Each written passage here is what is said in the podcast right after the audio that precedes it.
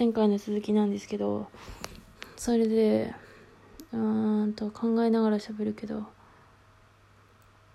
まあまあ、まず、まあ、ちょっと話ずれるけど、私は、まあ、別軸リバだったら、まあ、見れないこともないかなって感じで、でも、基本は受け攻め完全固定なんですけど、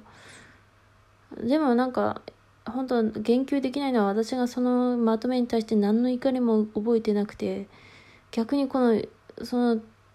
それ、その行為だけを見て、あんまいじめないでよって思っちゃっただけなんですけど、だってね、いくらその人の考えがちょっとねおかしいって思っててもなんかめっちゃ言うといじめになるじゃないですか。いくらなんでもだってその人がねめっちゃこの人が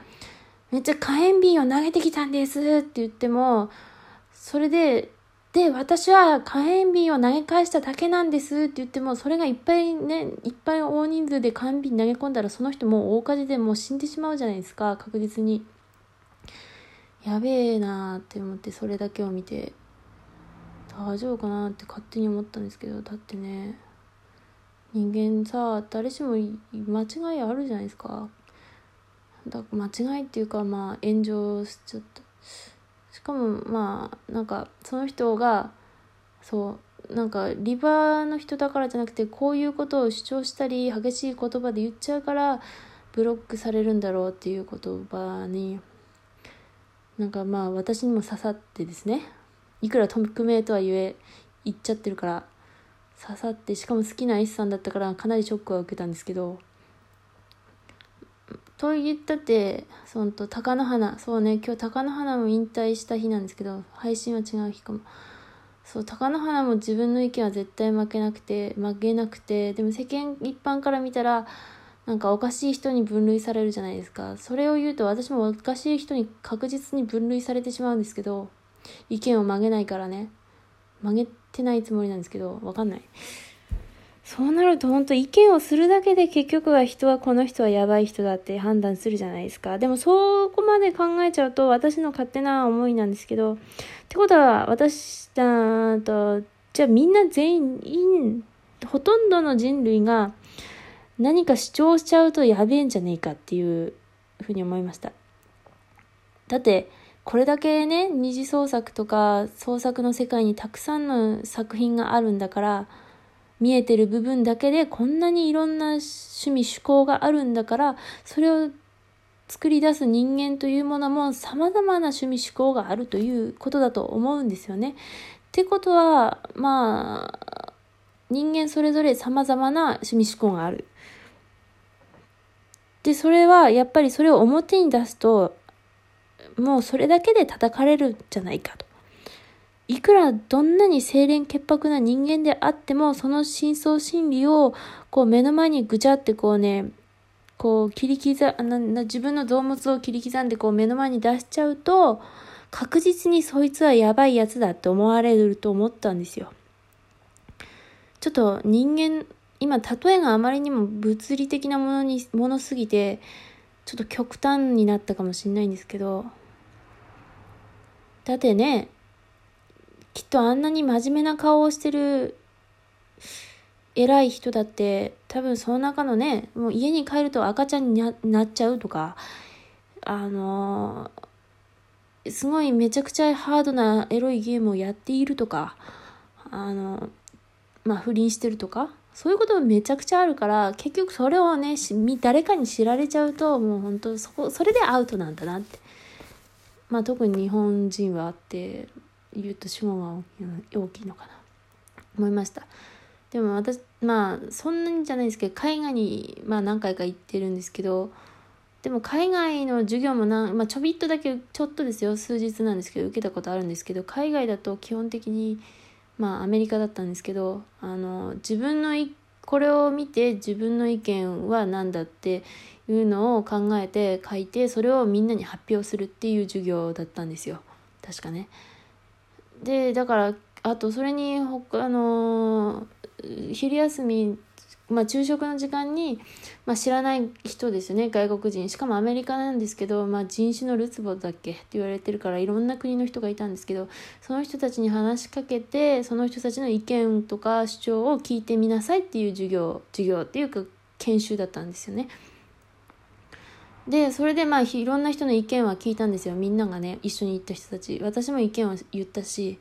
であそうなんだね。住んでるんですよね。まあもちろん海外でもめちゃくちゃ喧嘩はあると思うんですよ。トランプ大統領と周りの人たちのもう大喧嘩を見てるとね。でもそれが当たり前で普通の世界じゃないですか。もう喧嘩して当然当たり前の世界だけどそれから比べると日本っていうのは黙ってて沈黙は金っていうか黙ってることが一番賢いっていう思想があるかなってちょびっとまあ思いましたね。ほんとこんなこと言うとし何？主語が大きいって言われそうだけど。でもうんうんうん。でも私がまあ感じたこととしてはそう日本人は黙ってることこそが金って思いましたね。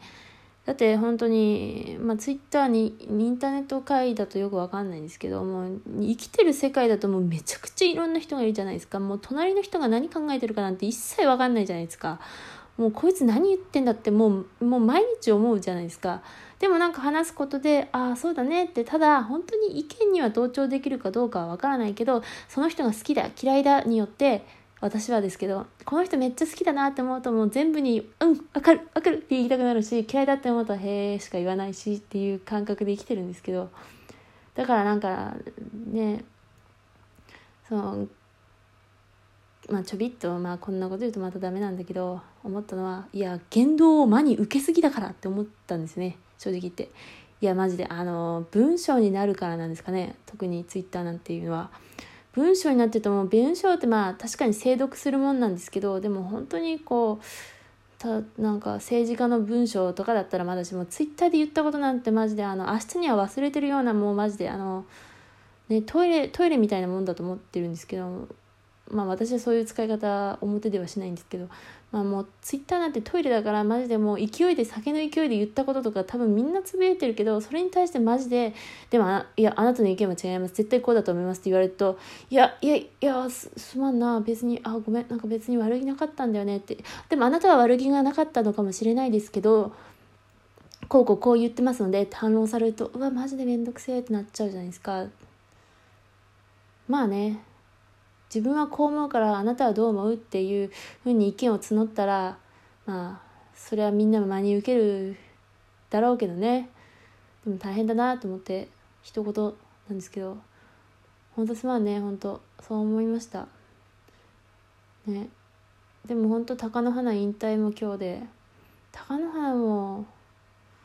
本当あの相撲協会まあこんなことに言及するのもあれなんですけど相撲協会の上の年寄り年寄りっていうのかなたちとのと貴乃花世代の感覚のギャップよくねプロレスラーのあの DV とか問題プロレスラーじゃないですねレスリングの DV 問題とかもあったりするとほら昔はまあよく言われるのが暴力で強くなったみたいな。でも私たちというか割と若い世代はそういうのは否定的じゃないですか。そういう世代間のギャップが相撲協会にもなんとなくあるのかなって思うのとあとまあ本当ねダメですよね。じじいばばあとは喧嘩できないですよ。言葉が悪いな。私じじいもばばあも超大好きなんですけどめちゃくちゃ大好きなんですけどそうだね。大好きだな。大好きなんですけどね。もうそれとマジでやり合おうもんなら大変ですよ。まあ本当に個人的なんですけど私はあの基本的に還暦世代が超大好きなんですけどまあうん大好きなんですけどその人たちとは基本的に喧嘩はしないんですよね。世代が違うけど。なんでだろう。なんか意見を言い合わないからかな。なのかな。わかんないですけど。このトークは投稿するのかな？してもいいんだけどでも本当はもうちょっと何回か喋って考えをまとめてからこう無駄のないトークにしてから配信したいんですけどそでもそれめんどくさいな。でも本当に言いたいのはいつもありがとうございますっていうことです。なんかあんなにこんなに主張の激しいラジオをやっているのにね私もちょっとマシュマロを返事する時ちょっとねなんか優しなんかちょっとはこうきつく言い過ぎたかなって思ったんですけどでも割とみんなうん言葉を荒げずに言ってくれてることになんか優しい人たちだなって思いました。別にこれは保身とかじゃなくてですよ。保身ではなくて